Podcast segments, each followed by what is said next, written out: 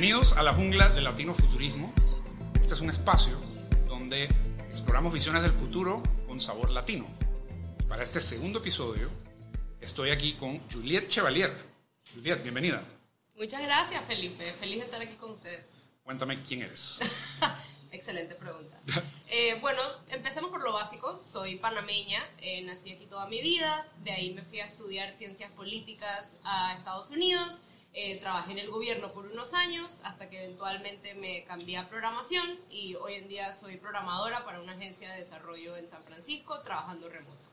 Juliette es una ciudadana del Internet y una buena amiga y pensé que esta conversación podía ser un excelente episodio 2 porque ella ha tenido un viaje súper fuera de lo común eh, para llegar a donde está y, y hacer lo que haces hoy y tener el estilo de vida que tienes hoy. Cuéntanos cómo ¿Cómo tú diste con esa, ese deseo de querer estudiar relaciones internacionales que luego terminó convirtiéndose en, programación? Sí, la verdad que fue un, paseíto. Eh, interesantemente, creo que como todos naciendo en Latinoamérica, uno va, se va dando cuenta de, de, muchos problemas y de muchas incertidumbres que vemos en todos lados. Y creo que eso, acompañado de libros y curiosidad, me fue llevando a querer estudiar ciencias políticas y relaciones internacionales. Carrera que amé. Me comí todos los libros, eh, hacía debate, era presidenta de debate en la escuela, todas esas clásicas cosas, digamos, de, de una persona interesada en el mundo de, de las leyes. Em, y, ¿Qué estudia una persona que, que, estudia relaciones internacionales y ciencias políticas? Yo no, no, estoy seguro que todos los oyentes sepan. No lo asumamos. Cuéntanos. Excelente, excelente punto. Eh, mira, mi carrera aparte de ser esos dos, esos dos eh, estudios, la enfoqué mucho en estudios latinoamericanos, estudios de la paz e historia.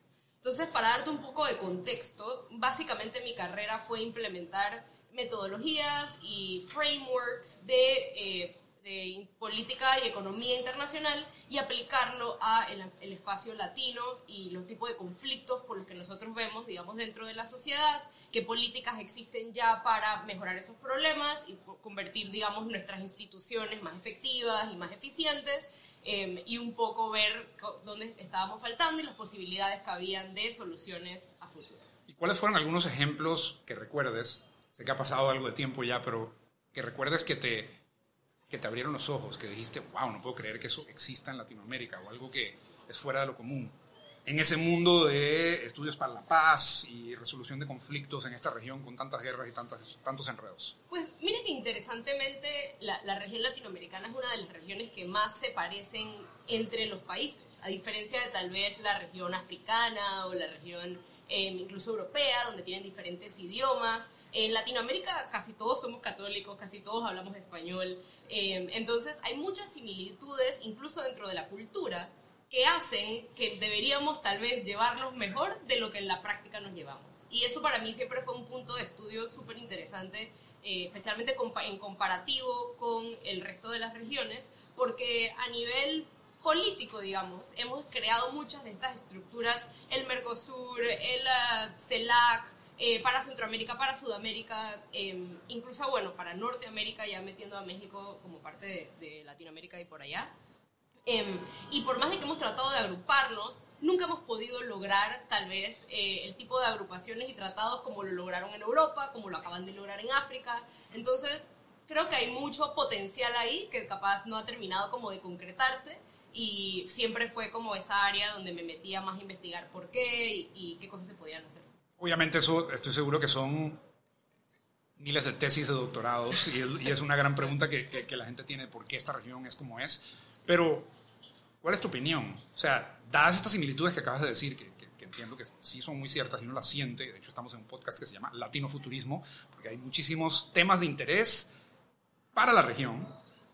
¿Qué crees que es lo que nos ha mantenido así como tan separados o con identidades tan insulares, pero a la vez relacionadas? Mira, súper interesante la pregunta.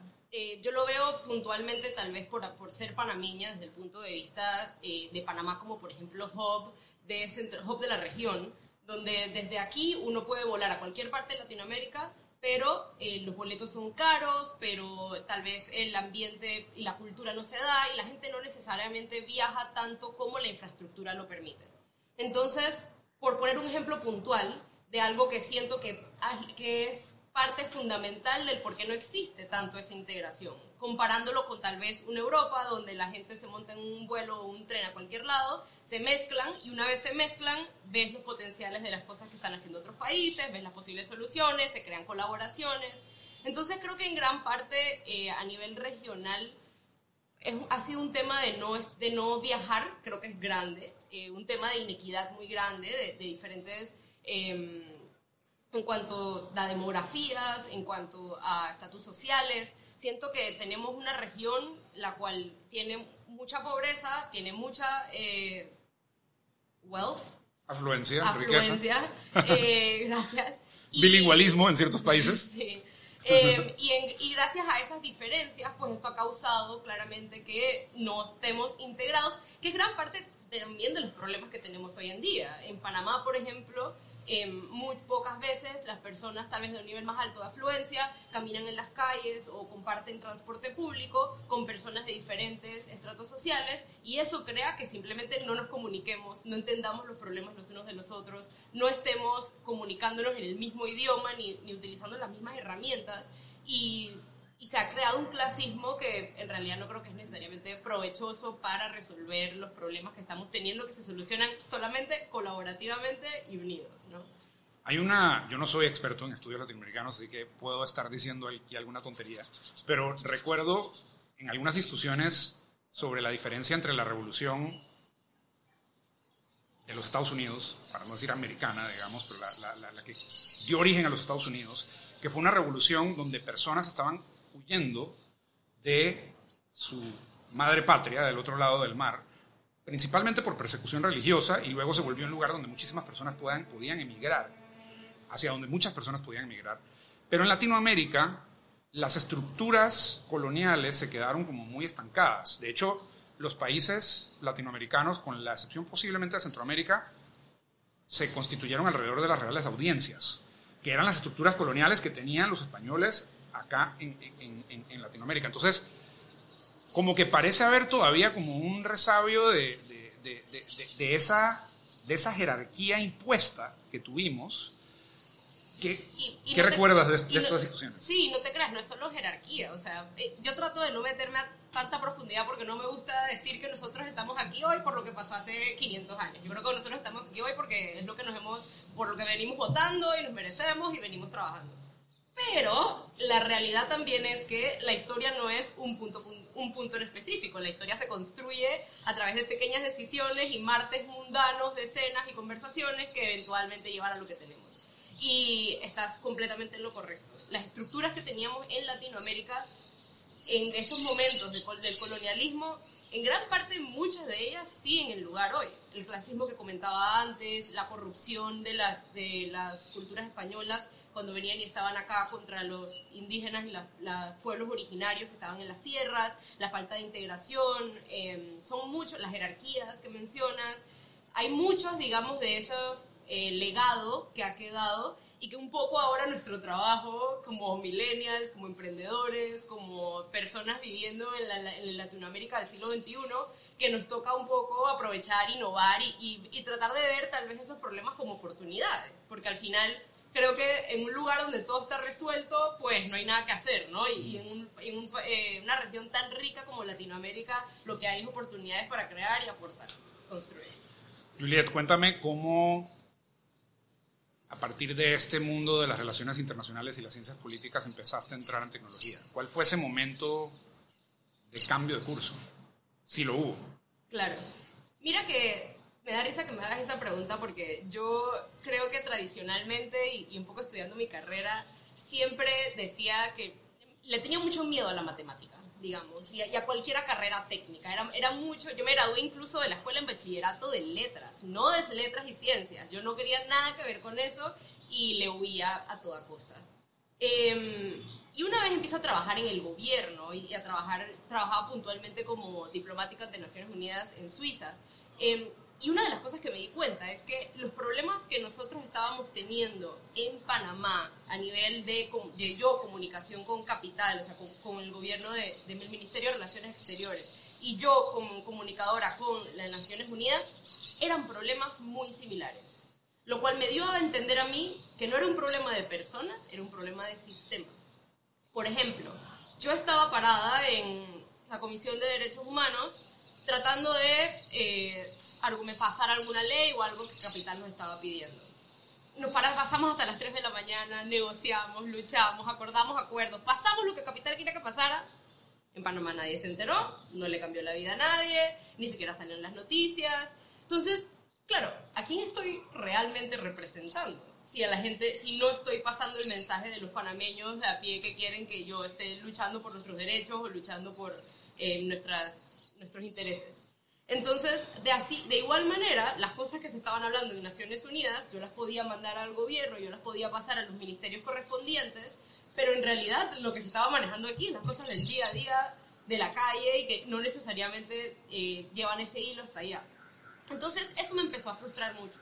Empecé a notar patrones, empecé a notar eh, este tipo de, digamos, falta de representación, acorralada de falta de, de participación de la misma ciudadanía Em, acompañada de procesos burocráticos creados en Naciones Unidas de los 1940, pues, después de la Segunda Guerra Mundial, cuando realmente el mundo era completamente distinto al mundo de hoy, y estábamos utilizando herramientas de 1950 para resolver problemas del siglo XXI. Claramente había un clash. Y ahí fue, digamos, esa revelación lo que me hizo entrar un poco más profundidad sobre ¿Qué, ¿Qué, significa este clash? Uno puede sentir, creo que como millennial, tal vez un clash generacional con las generaciones más grandes que muchas veces no entienden nuestras ideas liberales y no entienden por qué nos comportamos como nos comportamos. Pero en realidad... Esos millennials perezosos que no quieren trabajar, que buscan significado en lo que hacen en el día a día. Eh, bueno, hay de todo, obviamente, en todas las generaciones, pero sí, hay una incomprensión. Los estereotipos, ¿no? Y lo que me di cuenta era que en realidad era un clash de expectativas yo tengo un celular que sé que a la punta de mi mano puedo eh, contactarme con mis amigos en Indonesia y de repente no me puedo contactar con mi representante, que, que vive supuestamente en mi mismo corregimiento. Obviamente eso crea una frustración y una, una diferencia de expectativas entre lo que yo puedo hacer como en mi vida privada y lo que puedo hacer en mi vida como ciudadana. Y ese, ese fue, creo que, el cambio de chip. O sea, tal vez poniendo esto como parafraseado, la gente millennial y más joven, es decir, los nativos digitales y las personas que crecieron con el Internet, se dieron cuenta que tienen superpoderes para poder hacer un montón de cosas, pero las instituciones anteriores al Internet no son compatibles con esos superpoderes. Por lo tanto, estamos desencantados, eh, no participamos o participamos menos de lo que podríamos y sentimos una gran frustración. Es, es, más o menos como que resume lo que acabas de decir. Justo, justo, y a eso le agregaría el problema la indiferencia, porque cuando sientes esas frustraciones y dices, ah, es que no importa, nada de lo que yo haga va a afectar nada, así que en realidad me voy a desconectar, lo que termina pasando es esa consecuencia de falta de participación que viene un poquito metiéndose en ese círculo, ¿no? Entonces muchos quieren decir como que, Ay, es que la juventud es indiferente a lo que pasa no, lo que pasa es que no, estamos acostumbrados a comportarnos de cierta manera y con cierta velocidad en nuestra vida privada y esos mismos espacios no están, están hemos estado sistemáticamente sacados de la toma de decisiones y cómo se pretende, digamos, representarnos a nivel ya más gubernamental. Entonces, ¿te diste cuenta de, este, de, este, de esta diferencia o esta contraposición de expectativas y de, y de, y de cambio de sistema? ¿Y cuál fue ese ese momento como de, eureka o de, ajá, de, ah, ok, bueno, hay cambios de expectativas, pero ¿hacia dónde voy a ir entonces en mi vida? Pues? 100%. Eh, entendiendo estos problemas, dije, tiene que haber tecnologías que apoyen, a, que, resuelvan este problema, ¿no? Si yo me puedo comunicar con mi amigo en Indonesia, yo tengo que poder ser un canal para la gente de Panamá y poder yo pasar su mensaje en Naciones Unidas. Y un poco investigando estas tecnologías, me encontré con otro pensador interesantísimo latinoamericano llamado Santiago Siri. Para quienes no conocen a Santiago Siri, los invito a meterse en ese hoyo negro. Fascinante eh, todo lo que él ha, la verdad, construido a punta de ser un nerd, que me encanta. Em, pero básicamente lo que él visualizó, y con, con acompañamiento de, por supuesto, muchas personas, es que empezó este movimiento en Argentina llamado el Partido de la Red. Y la tesis es simple ellos van a poner a candidatos a, pasar para las a la Asamblea de Buenos Aires y cualquiera persona que, vote, que sea electo en la Asamblea va a votar siempre como vota la gente en la plataforma del partido de la red que desarrollaron. Ok. Expliquémosle eso un poquito más a los, a los oyentes o a los que están viéndonos acá en YouTube.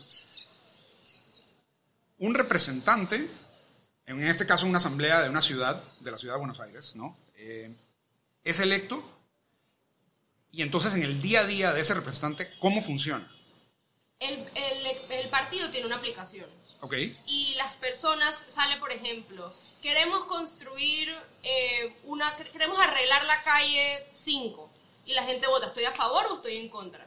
Y si el, más del 50% de la gente de esa comunidad vota que está a favor, entonces ese representante dentro de la asamblea dice yo estoy a favor.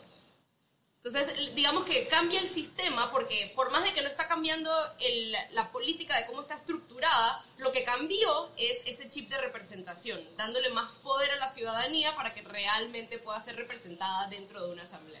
Básicamente entonces ya pasó de ser un representante que utiliza su propio juicio o sus opiniones y su plataforma con la que fue electo, pero que luego todo el mundo tiene que obligatoriamente confiar en esa persona ahora un compromiso de, sí, yo agregaré mi juicio y mis opiniones, sin embargo yo me comprometo a votar según lo que una plataforma y una comunidad específica diga.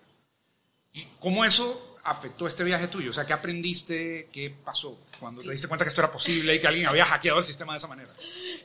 Me hackearon el sistema, fue justo eso. Eh, bueno, una vez me entendí eso y, vi que era posible, digamos, tener inherencia más, que una vez, solamente cada cinco años empecé a investigar qué tan seguro era, qué tan transparente era, qué tan eficiente era, ¿no? Empezaron, digamos, todas esas preguntas ya un poco más existenciales de sostenibilidad, de si realmente esto era posible en cualquier ambiente, si solamente era posible en ese, en ese escenario puntual de la situación económica puntual de Buenos Aires en ese momento. Eh, y eso me metió probablemente lo que yo hoy en día considero el primer real hoyo negro de mi vida, porque me acuerdo de salir del trabajo y solamente era TED Talk, tras podcast, tras libro, tras cualquier artículo del internet.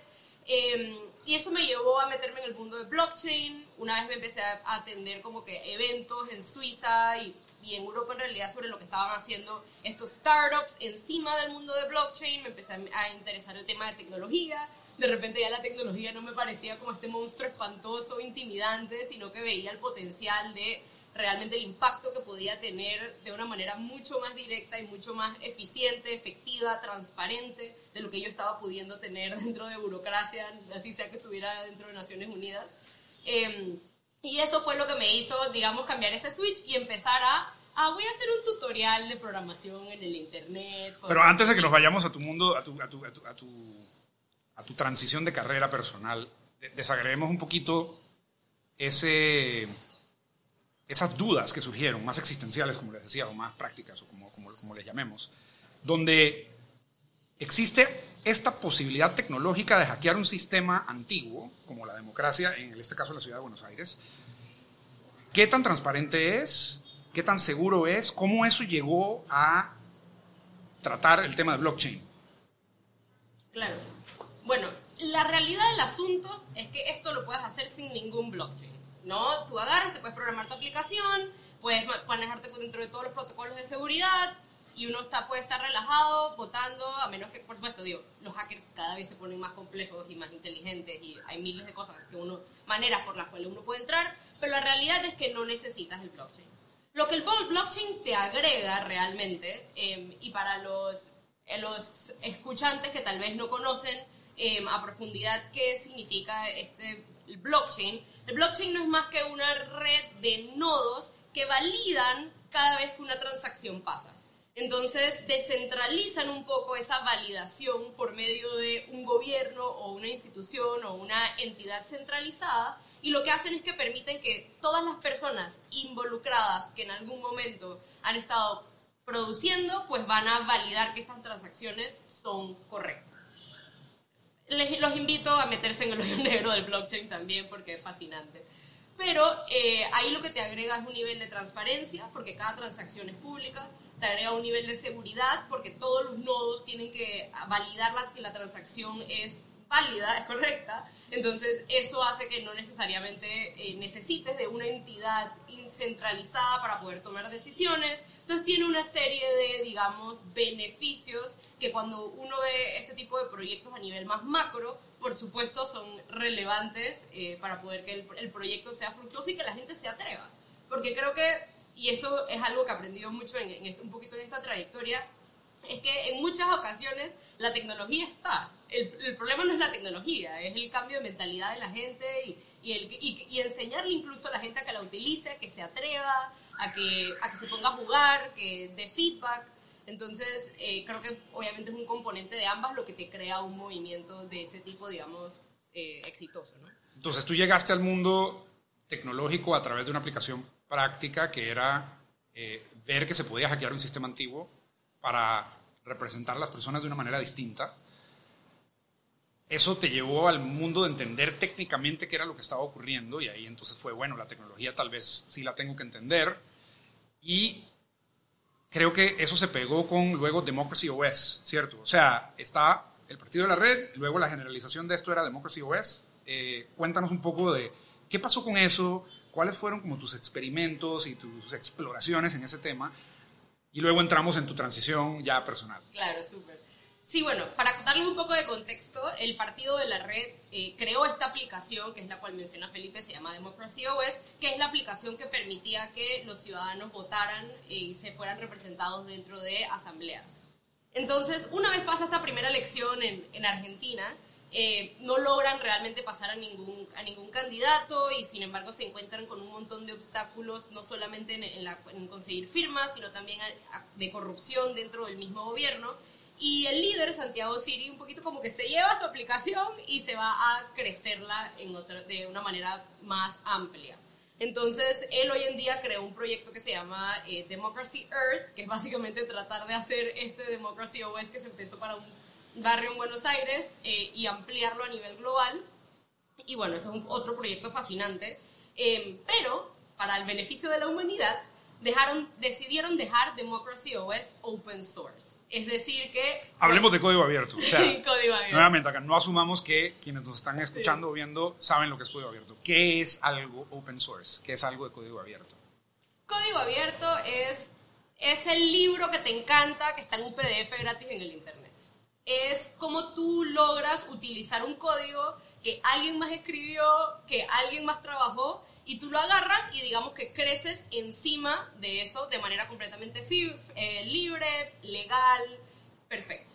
Entonces, ha sido un gran colchón de la innovación porque permite que personas puedan construir eh, sin tener que, digamos, construir desde cero, que obviamente es un gran reto, especialmente cuando ya las aplicaciones se ponen cada vez más y más complejas y asimismo las expectativas de los usuarios, pues tener ese colchón de, código abierto es mágico.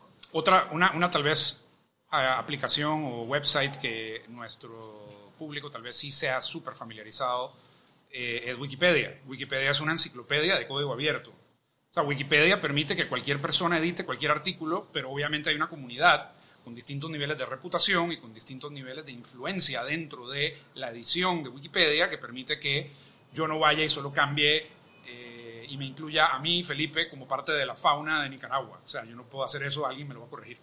Eh, eso yo recuerdo cuando era más joven, que yo le contaba a familiares un poco más, más viejos o gente un poco mayor, eh, que bueno, que, que esa era una buena fuente de información para mí, Wikipedia.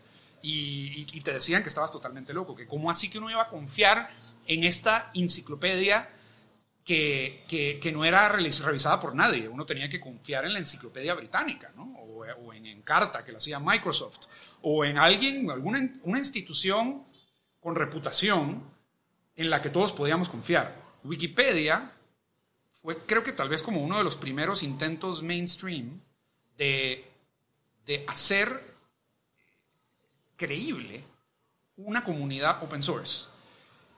Esto pasa también en el software, ¿cierto? O sea, ¿qué, ejemplos tienes de, esto y, qué retos viste en este momento especialmente aplicado a la política que es tan centralizada y tan jerarquizada? Claro, 100%. Y creo que ahí el tema es que por más de que el código esté abierto y cualquiera lo pueda agarrar y construirle encima, eso no le quita el proceso y la organización y todo lo que hay detrás, ¿no? Y, por ejemplo, especialmente para productos de, de código abierto hay una documentación súper extensa para poder que yo, imagínense que yo agarro esta aplicación y digo, ay, yo quiero cambiar este, este, esta tipografía o yo quiero cambiar este botón porque a mí en lo personal no me gustan y yo quiero hacer, yo quiero darle esa sugerencia a los creadores del código, ellos van a revisar cómo yo lo estoy cambiando, revisar que eso vaya de acuerdo con sus mejores prácticas, eh, y hay toda una serie, digamos, de protocolares y de estructuras en lugar para que permitan que este código abierto funcione, así mismo como con Wikipedia, ¿no? Y es justo lo que dices, está, como apelas de una manera organizada a esta inteligencia colectiva que claramente todos nos aportamos y, al aportar se construye algo mejor, pero que viene con retos de organización y de, y de garantías de cierto, de cierto nivel de calidad. Eso fue tal vez lo que, bueno, creo que Wikipedia ha aprobado, pero también un montón de proyectos de código abierto. Eh, antes, por ejemplo, nadie confiaba en una base de datos de código abierto. Eh, todo el mundo usaba Oracle. Oracle era la base de datos relacional por experiencia, porque Oracle te da soporte, ¿no? Pero ahora la gente usa Postgres, incluyendo entidades públicas del gobierno muy serias Estados Unidos, en Estados Unidos, entidades de inteligencia, o sea, gente que uno no diría que está usando una base de datos ahí cualquiera. Em, esto, esto que dices de la gobernanza de un proyecto de código abierto es como un poquito como meta a lo que estábamos hablando de la gobernanza en el mundo real. O sea, lo que pasó con entonces Democracy OS es que Santiago y su, y su comunidad decidieron hacer el software del partido de la red de código abierto para que cualquiera lo pudiera usar, pero a la vez la misma creación de ese software requería o requiere una gobernanza abierta como la que se quiere imponer con Democracy Earth y Democracy OS y todo eso. Y, aparte de eso, tienes toda la razón, eh, y aparte de eso, a mi perspectiva por lo menos, le da también un nivel agregado de legitimidad. Porque puedes, si eres programador, tú puedes ver por todo el código y ves, ah, aquí se puede meter un hacker, aquí esto no funciona así. Y te permite, digamos, eh, tener una participación más involucrada porque puedes ver exactamente cómo está corriendo cada contrato, por qué las cosas se manejan de una manera u otra. Eh, y al estar abierto, pues es proceso de investigación para quien sea que le interese, ¿no? Entonces es como el doble de poderoso, diría yo. ¿Qué pasó entonces con tu, con tu pase por, por, estos proyectos y a, qué te, a qué te llevó? Bueno, me enamoré de Democracy OS por si acaso les cabía una duda. Eh, no, me enamoré, en serio. me enamoré del proyecto, me enamoré lo que, del potencial que le podía haber en Panamá, eh, me empecé a montar este startup de manera remota después del trabajo, empecé a contactar a gente en Panamá, empecé a contactar programadores. ¿Qué fue ese startup? ¿Qué fue ese intento? Mi intento era agarrar eh, Democracy OS, esta plataforma de código abierto, tropicalizarla que fuera una plataforma panameña. Y mi idea era, en vez, de apelar a crear un partido político como lo habían hecho en Argentina, como lo hicieron en Suecia, en Alemania y, en bastantes otros lugares, yo lo que pensé es, para mí mis clientes van a ser los representantes. Entonces yo voy a ir y les voy a vender este software y yo les vendo, digamos, una mensualidad donde yo les doy mantenimiento, yo los ayudo a que, a que la aplicación funcione como ellos quieran y ellos entonces la utilizan para vender su candidatura porque a ellos les conviene porque van a poder representar a sus ciudadanos mejor, lo cual en teoría es todo su trabajo, ¿no? Entonces... ¿Qué aprendiste ahí? ¿Qué pasó? bueno, eh, si te soy honesta, hice, tenía mi plan de negocio, pasé meses en esto, escribí de todo y cuando llegó el momento de ejecutar la, aplicación, me costó un mundo conseguir programadores. En realidad no entendía lo que estaba buscando. Eh, entendía que el proyecto estaba en código abierto, entendía que alguien lo tenía que hacer, entendía los idiomas, pero no entendía cuáles eran los requisitos, no entendía quién era un mejor programador, una mejor programadora que otra persona. Entonces dije, ¿sabes qué? Voy a eh, aprender un poco más de este mundo de programación. Ya había tomado un par de cursos en Suiza, en fines de semana y, cosas así. Em, voy a darle, dedicarle dos meses. Nueve semanas me voy a tomar un curso de programación en Berlín intensivo y de ahí voy a salir y no voy a ser programadora. Obviamente ese mundo no es para mí, pero ya voy a entender mejor, voy a poder ser una mejor líder y voy a poder implementar mi proyecto de una manera más efectiva. Eso fue Levagón. Eso fue Levagón. Eh, para echarte el cuento corto, me metí en Levagón y creo que también probablemente viniendo del mundo de la diplomacia y, la burocracia, quedé fue enamorada de la innovación. O sea, ¿cómo así que yo puedo ir a trabajar en zapatillas, en shorts, eh, que voy a hacer amigos, con que, no sé, vamos a tener una relación distinta, o estamos siempre innovando y pensando en las posibilidades para arreglar todos los problemas que vemos todos los días? Eh, y me enamoré de ese mundo y vi programación muy tangiblemente como el camino para resolver gran parte de estos problemas y me metí de cabeza en ese mundo una vez graduada. ¿Cómo funcionó eso? O sea, Le Wagon, Le supongo que es la, la, pronunciación correcta, es un bootcamp, ¿no? Eh, ¿Cómo funciona para una persona que nos está escuchando, que no sabe programar, que está tal vez enfrentando esta misma frustración, que tiene estas miles de ideas, pero que no las puede traer al mundo real porque no entiende cómo programar, o es muy caro contratar a alguien, o no sabe cómo filtrar a quiénes son, todos estos problemas. Eh, ¿Qué puede esperar una persona de algo como esto? Le Guagón es uno de los ejemplos de muchos, pero como, ¿qué, le dirías a una persona así? Claro.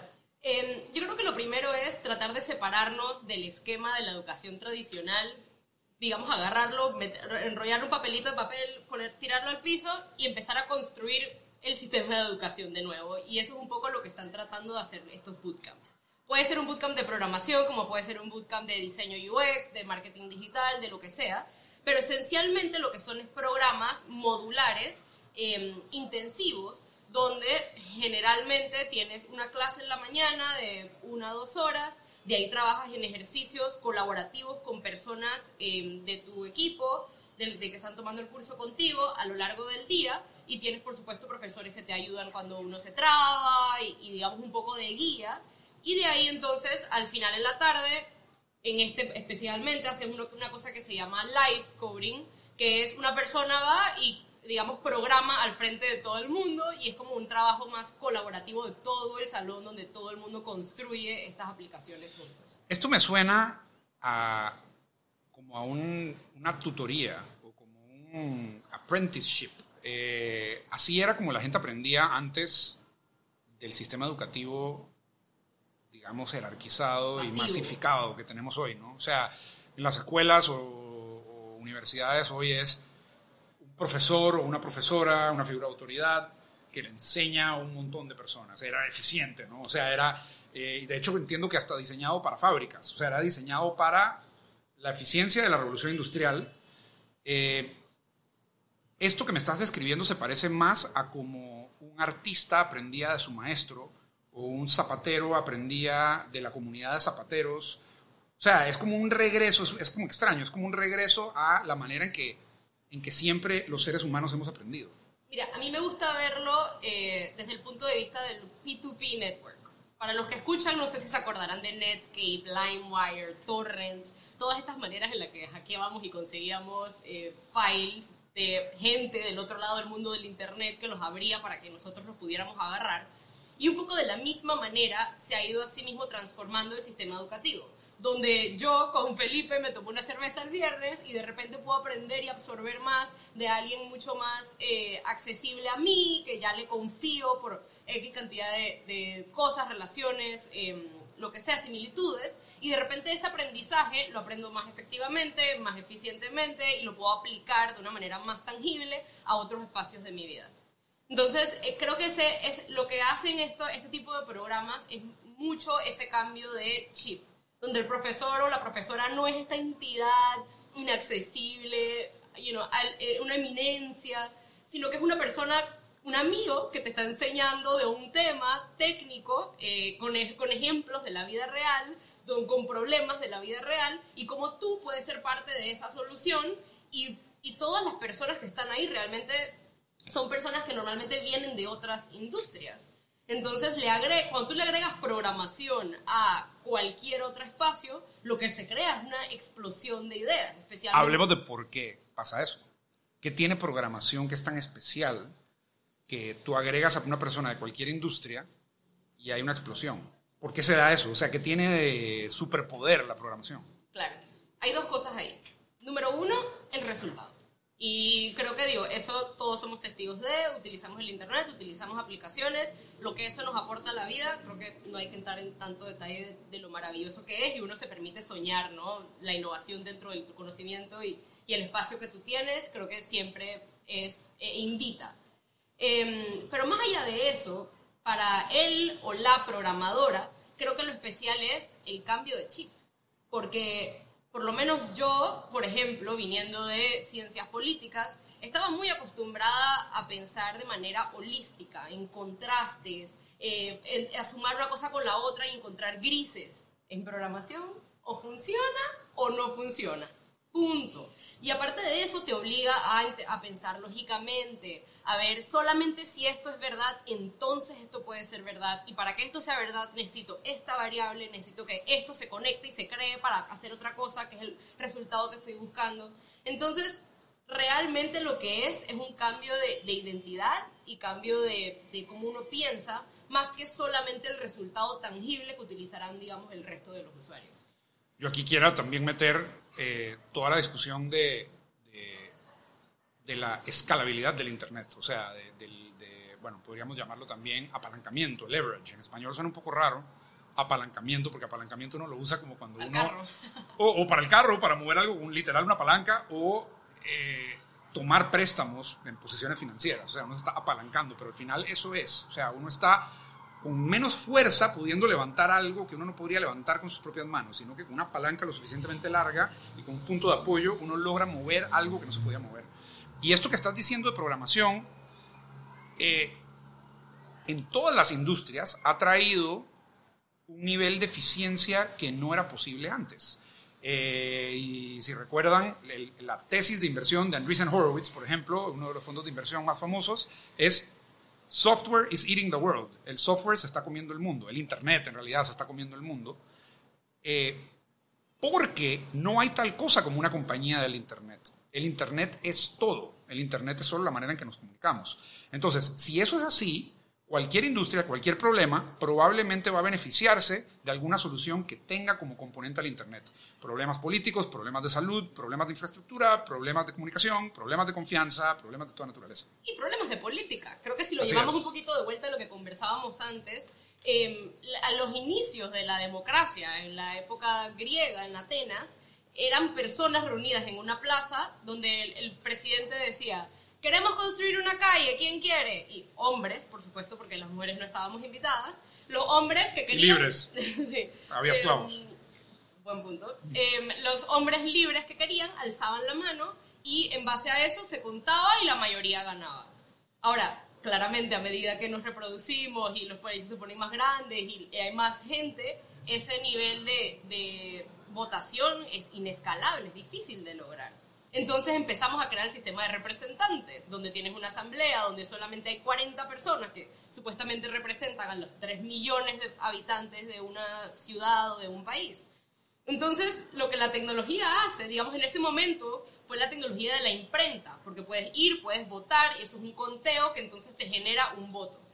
Pero hoy en día, con la tecnología del Internet, no tiene ningún sentido que yo solamente vote una vez cada cinco años ¿Cuántos celulares cambias en cinco años? ¿Cuántas personas conoces en cinco años? ¿Cuánto cambia uno como persona cada cinco años? Entonces, claro, ¿cómo tú manejas, digamos, de una manera organizada, segura, escalable, eficiente, ese nivel de votación masiva, constante, de una manera que tampoco esté el ciudadano, digamos, eh, overwhelmed o que se sienta lleno de eh, problemas y decisiones, sino que pueda realmente lograr pasar su mensaje y sentirse representado en la toma de decisiones. Entonces, un poco... O incluso endosarle su voto a una, a una tercera persona, que entiendo que eso es parte de las innovaciones del, de, del, de Democracy OS o de lo que trataba de hacer el partido de la red. Yo normalmente hoy voto, y corrígeme si me equivoco, si estoy entendiendo bien cómo funcionaba, pero yo normalmente voy y voto y mi voto es personalísimo. O sea, yo tengo que ir en persona. Yo, Felipe, si tengo derecho a votar en algún municipio de alguna ciudad, yo voy y marco en la papeleta que voto por Juliet. O en un referéndum que voto que sí, que voto que no a X o Y propuesta. Pero, ¿qué pasa si yo no soy la persona, si yo no considero que soy la persona informada para votar sobre programación. Yo digo, Juliet es una persona que conoce más que yo cómo diseñar la arquitectura de un software. Y digamos que tenemos un referéndum sobre cómo diseñar la arquitectura del software de contratación pública de la ciudad de Macondo. Entonces yo digo, bueno, mi voto se lo cedo a Juliet, pero yo tengo el poder de reclamarlo cuando quiera, ¿cierto? O sea, eso era una cosa un poco distinta. De lo que estás hablando se llama democracia líquida. Eh, y es un concepto que nace, claro, a raíz de estas tecnologías jugando en este medio de política, donde yo, yo soy dueña de mi voto. Y aquí lo pueden ver como quien tiene 30 dólares. Yo sé que yo tengo 30 dólares al año para votar en los temas que me interesan. Y que cabe claro, esto es una de las maneras de hacerlo. Hay se meten en el hoyo negro van a encontrar mil más. Pero para simplificarlo, eh, yo tengo 30 votos y yo decido, ah, mira, yo soy experta en tecnología, pero capaz no soy experta en electricidad nuclear no soy experta en deporte. Entonces yo, como confío en Felipe, yo veo la trayectoria de Felipe como científico de electricidad nuclear, yo a él le voy a dar mi voto sobre ese tema y cualquier voto que Felipe tenga en sí o no sobre una propuesta, mi voto va atado al de él. Pero el día de mañana, Felipe se vuelve loco y empieza a hablar barrabasadas ya no confío nada en él, y así mismo, como se lo di, se lo quito. Y agarro y se lo doy a alguien más en el que crea. O voto con ese, o no lo utilizo tal vez para votar en energía nuclear, sino que lo utilizo para votar em, en equidad femenina o equidad de género, en matrimonio igualitario. O sea, en cualquier tema que realmente yo sienta que mi voto y mi interés vale la pena ahí. Entonces se crea un poquito también un mercado de, de votos y un mercado de eh, digamos, de democracias, eh, de quién es, el, quién es el representante más democrático, quién es el que más permite a sus ciudadanos eh, votar en los temas, capaz hay un representante que dice, ah, es que yo sobre el tema nuclear, yo voto bajo mi juicio y yo no le permito a la ciudadanía que vote. Y dice otro, ah, pero es que yo quiero que yo voto lo que ellos digan en todo. ¿Y, y quién dice que no? No, al final ahí eso es lo, es lo que dice, es un hack al sistema donde estamos todavía creo que explorando y, buscando maneras de arreglar a lo que sabemos que está dañado y lo que no sabemos es cuál va a ser la manera más sostenible y más efectiva de, hacerlo funcionar. Ese es el experimento. Fascinante, o sea, no, eh, tenemos este tipo de experimentación a nivel de, nuestras instituciones y, obviamente eso podría traer una inestabilidad adicional a lo que tenemos hoy. Sin embargo, no sé, siento que tal vez gente más informada de manera voluntaria además, recibiendo confianza de otras personas, es como al final el punto de la representación. Entonces, podría hasta ser más estable también, no sé. Pero avanzando tal vez a, cómo hiciste esa transición y, y, te volviste programadora. O sea, pasaste por este, este bootcamp y tuviste ese primer pincelazo, pues, o sea, algunas semanas y dijiste, wow, se te abrieron los ojos. De ahí a lo que has hecho hoy, cómo se dio ese proceso y qué retos hubo, qué, qué resaltarías como, hitos en el camino. Claro. Em, definitivamente creo que el reto más grande, y esto lo hay en todas las industrias, pero sí creo que es muy prevalente capaz de la, de la industria de programación, y es que hay un mundo de información. ¿no? Especialmente para alguien que nunca ha visto de este tema en su vida, de repente, entre más profundo te sumerges, más te das cuenta que hay mil tangentes y puede ser difícil saber qué agarrar. Entonces, hay una frase muy famosa que, que dicen que es como que entras, pasas por el, el, eh, purgatorio de tutoriales, que es como que quieres hacerlo todo, no estás muy seguro de dónde vas a terminar, así que simplemente haces tutorial tras tutorial tras tutorial y realmente no construyes nada. Entonces, cuando llega el momento de construir, uno queda medio congelado y que, ah, en verdad no sé hacer todo lo que pensaba.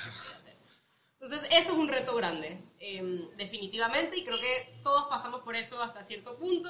Mi recomendación ahí es un poco construir lo más que puedas lo antes posible. No tratar de quedarte tanto el intimidado de que sabes o no sabes, sino simplemente aventurarte y, empezar a, digamos, tratar de crear esas soluciones, a ver qué sale y, estrellarse un poquito uno mismo en el camino, ¿no? Eso número uno. Número dos, em, definitivamente un cambio de chip, tanto personal como en el sistema.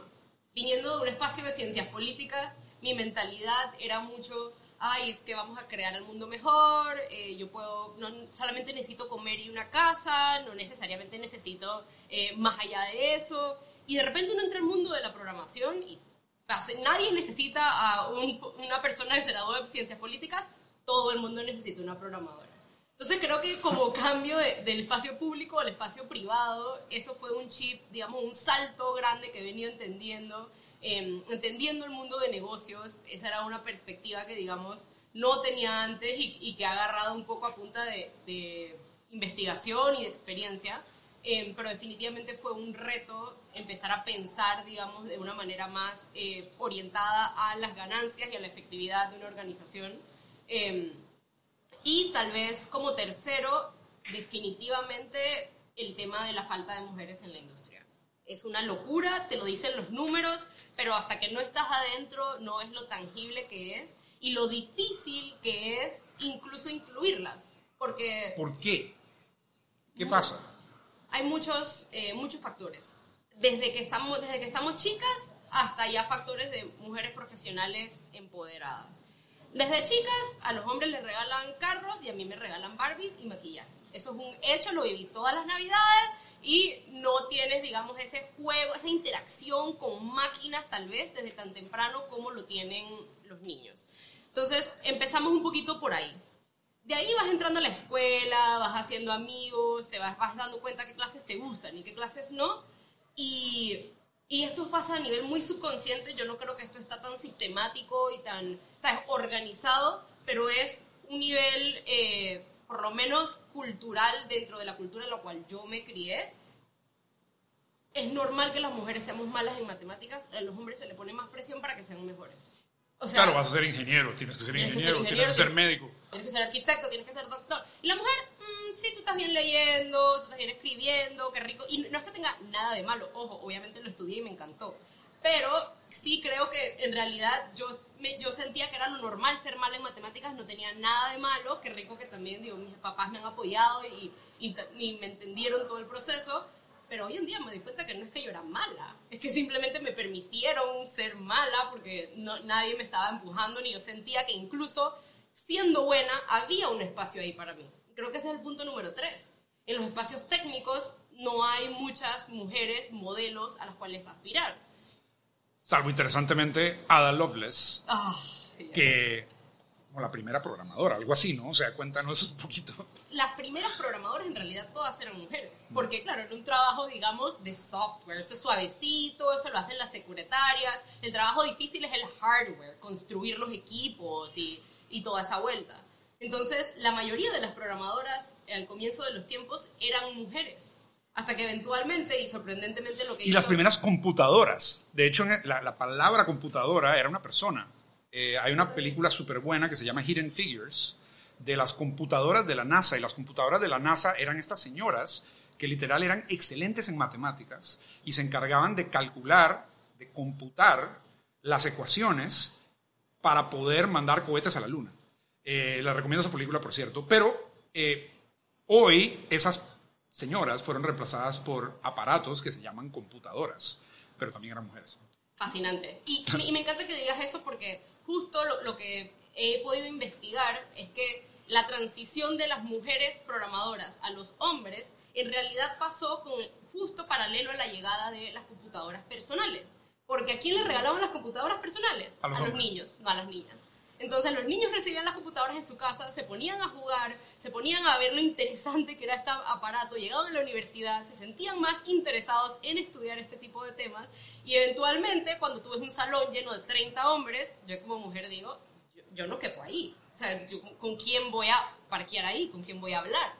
Entonces uno solito se va dando cuenta, a ese campo es masculino. Así mismo como habrá muchos otros campos que se sienten más femeninos. Claro. Y a medida que va pasando el tiempo, digamos que esas, esas eh, mentalidades solamente se van un poquito concretando a nivel sociodinámico, sociocultural. Uno lo empieza a ver en el trabajo laboral, lo empieza a ver en las carreras.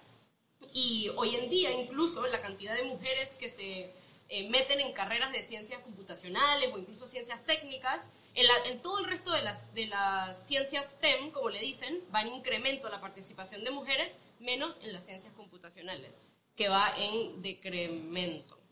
Entonces, bueno, obviamente eso también crea ya el espacio laboral, eh, hay menos mujeres en todas las industrias de tecnología, en realidad si hay una compañía que tenga más del 50%, o sea, tenga 50 y 50 eh, de programadoras, inviertan, porque hay muy pocas de esas.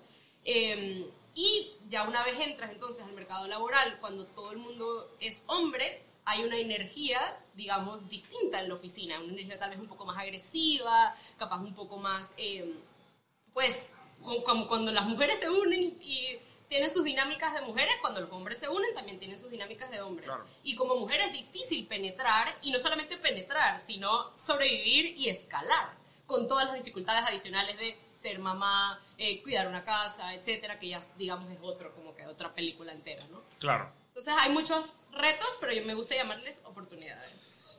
¿Y a qué te dedicas hoy? ¿Hiciste ese cambio a ser programadora? ¿Entraste en esta industria no muy femenina, que en realidad fundada casi que por mujeres, pero que se ha vuelto menos femenina? Eh, ¿Y qué, qué haces hoy? ¿Cómo es tu día a día y qué problemas resuelves? Súper. Bueno, hoy en día trabajo como desarrolladora en una compañía que se llama Atmios. Eh, somos una empresa de desarrollo de software basada en Estados Unidos, pero con desarrolladores eh, alrededor del continente americano. Eh, y básicamente lo que creamos es soluciones por medio de software a cualquier problema que los clientes tengan.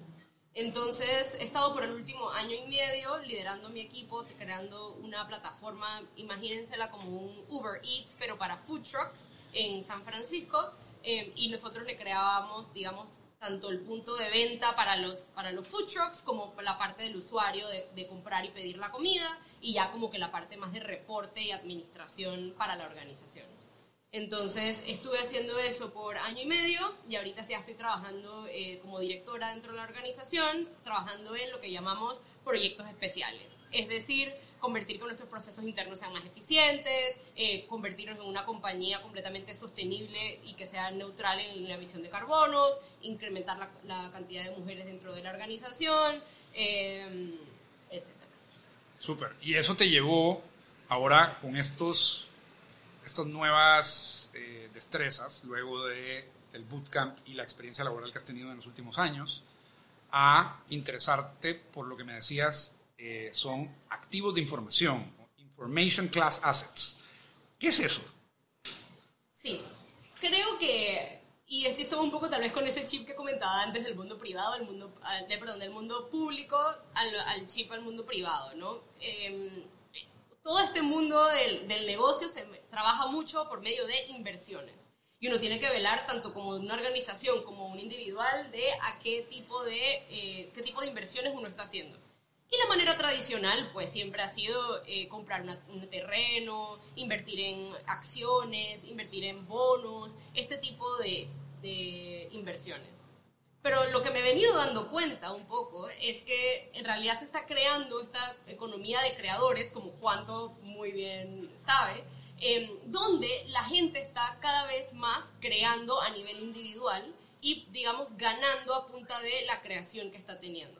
Entonces, estos information class assets, o, digamos una asset de inversión basado en la información, es ese contenido, ya sea por medio de un video, por medio de una, una newsletter, por medio de un artículo, por medio de todo este tipo de, de, plataformas y espacios que hoy en día existen en el Internet, donde uno va ganando eh, retornos, no necesariamente a nivel económico puntual, sino retornos en ampliación del network de personas conectadas con tus mismos pensamientos, en proyectos colaborativos, en soluciones que se van creando con personas alrededor del mundo que están metidos en las mismas guías que uno.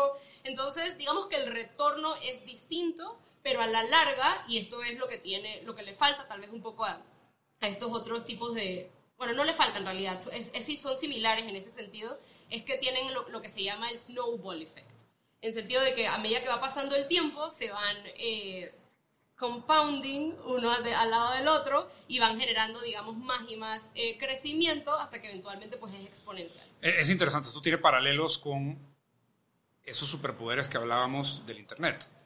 Claro. Eh, apalancamiento, leverage, es otro tipo de apalancamiento. Si si estás familiarizada con Naval Ravikant, uno de los filósofos del Internet del día de hoy, eh, él, él, él, él, digamos que se montó en la ola de el Internet y la programación específicamente te permite crear robots que trabajan mientras tú duermes. O sea, el, software permite que las computadoras que están prendidas en algún lugar, en un data center en Internet, hagan trabajo por uno.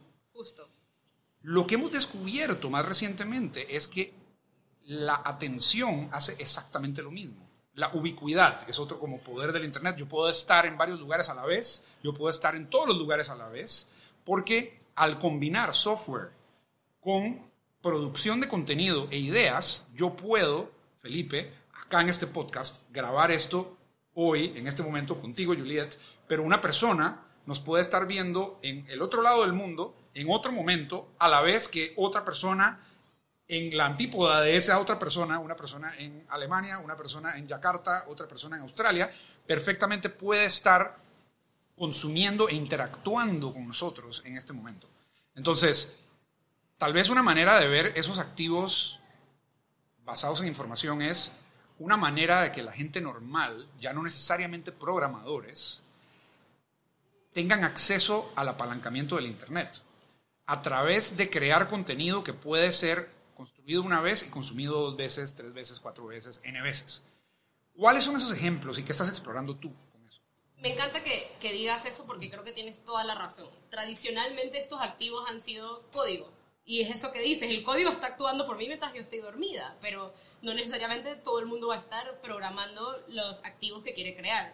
Entonces, em, yo lo que estaba explorando personalmente es la escritura un poco apalancándome, como dices, de, mi experiencia em, dentro de la diplomacia y, dentro del gobierno, pues me tocó mucho hacer dos cosas, escribir y hablar en público. Entonces, agarré, digamos, esas, esas dos herramientas de mi mundo pasado eh, y he estado tanto enseñando programación y dando charlas de tecnología presenciales y virtuales, como eh, publicando artículos y pues acabo de lanzar mi newsletter que también he estado enviando todas las semanas y tratando de ver un poco cómo compartimos esas ideas y conectamos con más personas alineadas a nuestros pensamientos. Y nos metimos en una comunidad de David Perel que se llama Rite of Passage, que fue realmente para mí, me abrió muchísimo la mente porque lo que trata de, de transmitir es cómo cualquier persona puede empezar a escribir en Internet y la escritura en Internet es posiblemente la forma de contenido más democrática que hay, porque no requiere ningún tipo de equipo, no requiere cámaras, no requiere luces, no requiere micrófonos, no requiere gran gasto, solo con cualquier literal aparato que esté conectado a Internet uno puede escribir. Obviamente hay que saber escribir, hay que tener una conexión a Internet, esas son cosas que lamentablemente no podemos dar por sentado todavía en el mundo, pero eh, iniciaste este newsletter. Eh, ¿Cómo se llama el newsletter y qué es tu tema? ¿Cuál es la misión que tienes con ese newsletter? Eh, se llama Nerd Splash, está en inglés, em, pero básicamente es un poquito conectando tres puntos de mi vida. Número uno, obviamente la, tecnología y, y esos eh, espacios donde veo que está cambiando e innovando. De ahí la educación y cómo, digamos, la tecnología está impactando el futuro de la educación en los diferentes esquemas que se están armando ahorita mismo y ya a nivel personal, como estos dos espacios nos afectan y cómo, cómo estamos viviendo, cómo nos estamos comportando, cómo nos comportamos como sociedad y un poco eh, estoy investigando, digamos, a profundidad la intersección de estos tres temas. Súper, bueno, yo estoy suscrito y se lo recomiendo, es además súper refrescante porque son como pedazos pequeños de ideas, es literal un splash, eh, como, ¿qué será en español? Un, no sé, chapoteo de nerdo. no sé si esa es como la traducción. Eh, pero eh, esto, el otro día que conversábamos sobre este podcast, eh, lo estábamos generalizando también con otro tipo de activos de información, además de podcast, además de newsletters, además de perfiles en redes sociales, todos que requieren la atención de la gente, algunos un poquito más abstractos, que es el mundo ya de los blockchains, criptoactivos, criptomonedas, eh, que, parecen ser como una abstracción de todo esto, pero al final con el mismo contenido. Que, ¿Cómo ves tú esta como taxonomía de information class assets o de activos de información y cómo, lo, cómo la clasificarías tú? Eh, ¿A qué te refieres con clasificar? ¿Cómo tú las pondrías en familias, digamos, como que están las que son basadas en atención, por ejemplo, eh, los newsletters, las redes sociales, un perfil de TikTok, eh, pero hay un Basic Attention Token, que es una, un token que permite monetizar la atención de la gente. Entonces, ¿tú crees que hay como familias de Information Class Assets? ¿O, ¿Hacia dónde crees que va esto? Acá ya viene la parte de fumarnos. La claro. Mira, yo, digo, yo pienso que todas se van conectando y creo que es un error pensar que en el siglo XXI nada vive aislado. Eh, especialmente con la globalización, con el Internet, cada vez las cosas están más interconectadas unas con las otras y ese mismo perfil de TikTok probablemente está generando tráfico, está agarrando ese mismo contenido y está creando un podcast, está agarrando ese mismo podcast y lo está llevando a su oficina en la mañana y todo va como que alineándose y tiene ese efecto, digamos, mariposa, donde esa idea loca que yo tengo en mi cabeza la agarro como si fuera una pelota de básquetbol y te la tiro a tu canasta de tu cerebro y tú la agarras, la transformas en Felipe, la modificas y la compartes para adelante con alguien más y se va, digamos, ese efecto multiplicador hoy en día global, ¿no? Y creo que el, ejemplo más bonito de esto, capaz, es el espacio del amor. Porque uno dice, este es un espacio donde la tecnología no pinta ni pie ni cabeza. Y digo, ni empezar a hablar de Tinder, ni Bumble, ni todas estas mm, aplicaciones. Pero cuando uno ve las estadísticas de las maneras en las cuales la gente conocía a gente antes y cómo hoy en día la gente conoce a sus parejas, creo que es algo como el 30, 40% en Estados Unidos por lo menos, que se están conociendo por medio de aplicaciones. Entonces estas son personas que, digamos, antes no tenían ninguna manera de verse, no viven en el mismo barrio, no fueron a la misma escuela, y a veces no tienen el mismo nivel socioeconómico, muchos tipos de diferentes propiedades, y que simplemente gracias a la tecnología se pudieron encontrar, tuvieron, se tomaron un café, se tomaron una cerveza, conectaron y crearon una familia, una red de amigos que ahora está conectada. Entonces, yo creo que lo que va llevando este, este Information Class Assets o este nuevo tipo de activos es un poco ya a la vida real. Y, creo que estamos viendo esa transición donde antes la, la, gente se conocía en la vida real y de ahí conectaba en el ciberespacio a que la gente se está conociendo y está conectando en el ciberespacio con personas que tienen intereses iguales a los de ellos, que están eh, metidos en las mismas guías, investigando los mismos hoyos negros y están logrando agarrar esa comunidad del ciberespacio, traerla a la vida real y tanto formar una familia, como colaborar en un proyecto, como incluso eh, mudándose a países. Estamos escuchando mucho, por ejemplo, de, de Balayis, también otro pensador eh, definitivamente de nuestra época, em, y cómo habla de estas, digamos, lo que es las nuevas diásporas de personas que se están aliando en barrios similares en ciertas partes del mundo que cuando le metes un cripto, de repente pueden tener incluso su propia economía, de repente pueden tener incluso su propia manera de gobernanza con los DAOs, que son otro negro de cripto. Bueno, ya que eh, mencionaste a Balaji, o sea, hablemos eh, de, de, 1729, de 1729, eh, yo, yo también concuerdo contigo. Yo diría que Naval Ravikant es como el filósofo del Internet que te ayuda a entender heurísticas y reglas para el día a día. Eh, es como el Marco Aurelio del Internet, digo yo, no sé. Balaji es el especulador sobre el futuro del Internet, es como el que está viendo que cómo, cómo, hacia dónde vamos a ir y cómo nos vamos a organizar colectivamente. Es tal vez como el Platón, digamos, o el, no sé, o el, el, el, futurista, pues. Y lo que mencionas eh, me llama la atención porque es una manera de traer el Internet allá eh, conclusiones muy prácticas en la vida real. De hecho, uno de sus últimos posts en 1729 es cómo construimos países nuevos. Que eso es una pregunta que nadie se hace. O sea, como que nosotros damos por sentado que hay una cantidad finita de países, pues cada año hay un par de países nuevos, que Timor-Leste declaró la independencia en no sé dónde, que este otro lugar declaró su independencia en no sé, pero realmente no es algo que cualquier persona puede hacer. Vamos a empezar un nuevo país. Y el argumento de Balaji eh, todos estos links los vamos a poner, por cierto, en los comentarios, así que van, a verlos luego. Pero eh, el argumento de Balaji es, construyamos comunidades primero en el Internet, que luego se vuelven comunidades reales.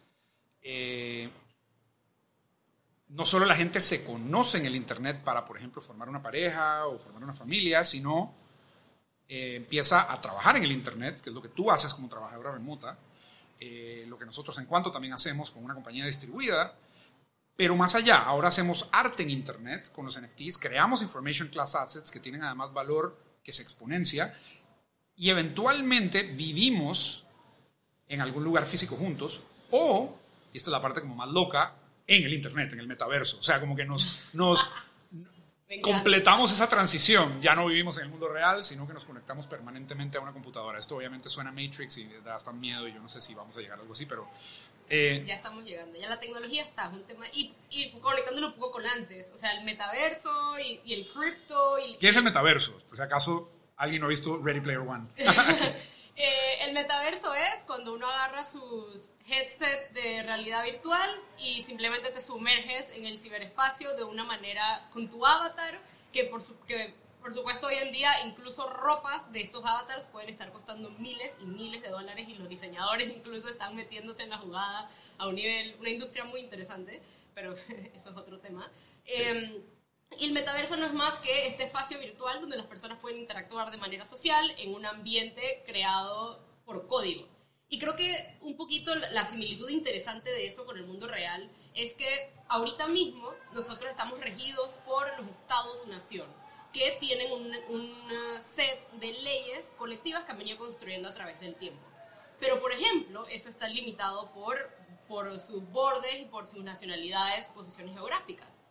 Si comparas eso con lo que se está llamando los estados net, los net states, que son los Facebook, los Google, eh, todas estas, digamos, productos digitales que viven en el Internet, que no están limitados por ningún eh, espacio geográfico y donde tienen ciudadanos o personas adquiriendo y utilizando esos productos en el día a día de todas partes del mundo, ahí lo, lo que las, reyes, las, las reyes, reglas que seguimos no son las políticas construidas por los políticos, sino que es código es código y en base a las reglas de la cantidad de me gusta que le puedo poner a la foto en Instagram, entonces voy a tal vez tomarme un selfie o voy a tomarme una foto con este otro tipo de filtro. Entonces, lo que no nos estamos creo que tal vez dando cuenta tan tangiblemente es que lo que está pasando en el mundo digital impacta directamente lo que estamos nosotros viviendo en, en el día a día y ese comportamiento está regido por el código que están desarrollando programadores que, paréntesis, en gran parte son hombres blancos en Estados Unidos,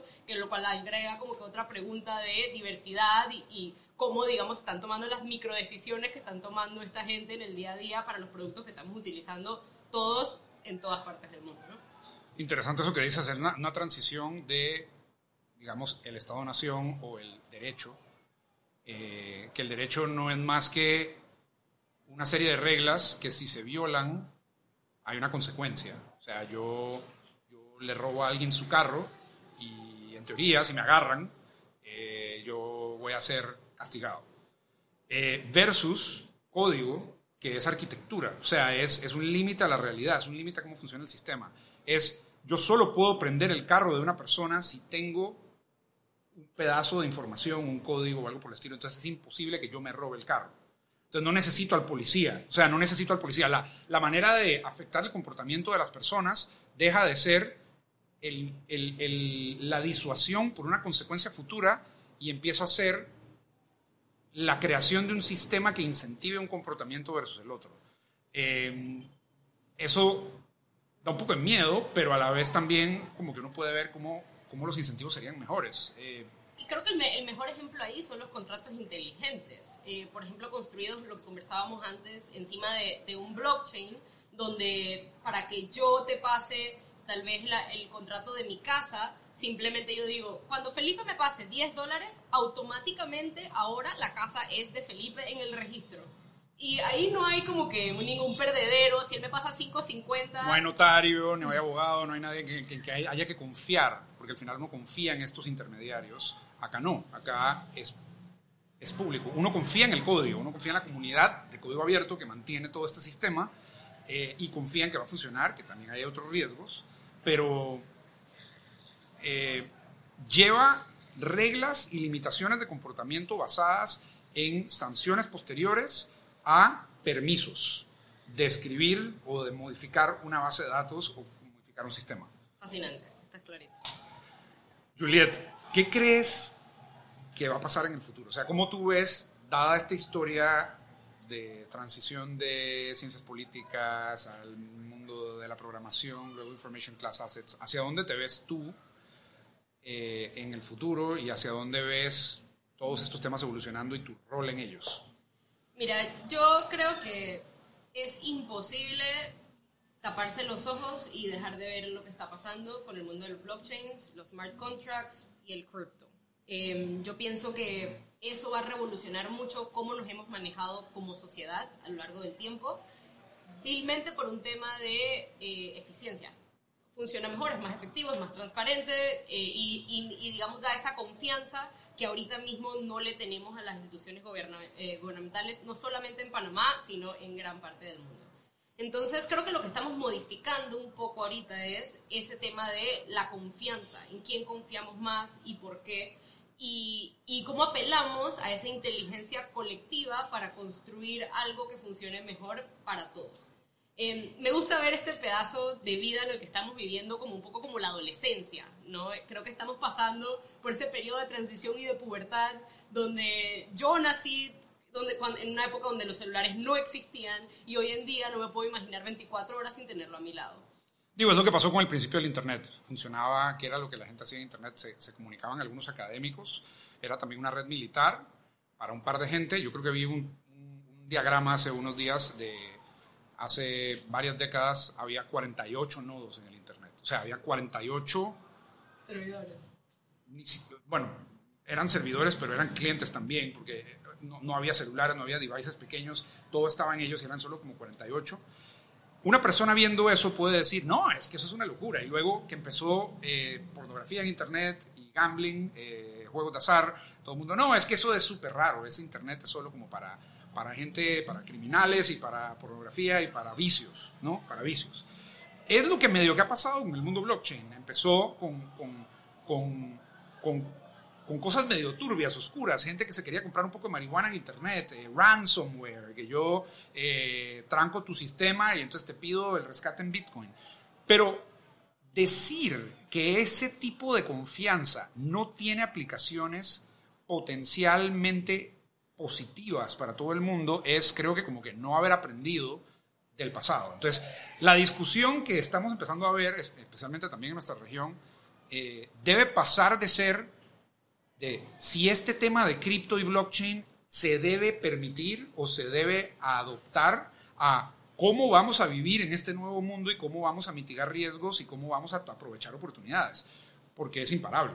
Y, y tienes toda la razón, y creo que sumándole encima de eso la globalización. Creo que estamos muy acostumbrados a pensar a nivel muy local y, y a nivel muy dentro de una línea que diagramó alguien hace 100 años, cuando en realidad lo que el Internet ha permitido es romper esas barreras, darnos cuenta que podemos colaborar todos de manera eficiente bajo las estructuras correctas y un poco empezar a pensar cómo, digamos, rompemos esos esquemas y los cuestionamos, porque creo que no es un tema tampoco de ahora ir de cero a 100 y cambiarlo todo de una vez, pero sí hay muchas cosas que estamos dando por sentado o que estamos acostumbrados a que sean de una manera que no necesariamente es la mejor manera con las tecnologías que tenemos hoy en día. Julia, terminemos con tu rol en todo esto. O sea, tú, tú va, va, el mundo hacia este, estas tendencias que estamos observando. ¿Cómo va a ser tu vida y hacia dónde quieres ir tú? Mira, yo em, me considero una estudiante de la vida y creo que lo que más me gustaría es un poco compartir ese conocimiento para adelante. Em, yo me veo probablemente en el mundo de la educación, em, tanto compartiendo eh, tecnologías y, programación y, y metodologías de trabajo, como también incluso ya la parte más social de cómo vivimos en estos nuevos espacios y cómo colaboramos y, trabajamos entre todos. Una recomendación final de un eh, recurso para aprender sobre este tema, tal vez este último de contratos inteligentes que creo que vi que has estado en los últimos días en esto, para los oyentes, ¿cómo empiezan? Mira, hay un escritor que me encanta que se llama Doug Antin. Eh, él escribió un libro que se llama El individuo soberano en, español, en inglés es Sovereign Individual. Este es el newsletter, right? El, newsletter que se inspiró en el libro original. Correcto, correcto. Yo pienso que no tienen ni siquiera que llegar al libro. Con el newsletter pueden, y con sus artículos en su, en su página web pueden conseguir suficiente, digamos, comida para el cerebro para de ahí empezar a ver y, y explorar un poco estos, estos nuevos espacios. Porque yo creo que no necesariamente se trata de que todos seamos, digamos, técnicos a nivel granular sobre cómo funcionan estas tecnologías, sino es más importante que entendamos los conceptos, entendamos su aplicación y juguemos y experimentemos un poquito dentro de la casa, dentro del trabajo, dentro de nuestros, nuestras comunidades y ver un poco los negativos, los positivos y digamos, llegar, seguir pasando eso para adelante para de ahí entonces poquito a poquito ir construyendo este, este futuro que creo que es inevitable, em, pero que va a ser construido, digamos, a punta de martes mundanos, cenando en familia en la casa, hablando de las guías que uno lee en el internet todo el día. Súper. Juliet, gracias por venir a Latinfuturismo. Ha sido, creo que un súper buen segundo episodio. Estoy emocionado de, de, la respuesta que, que, vamos a tener, las conversaciones que ojalá esto inicie. Y, y bueno, no te pierdas. Súper, muchas gracias por invitarme.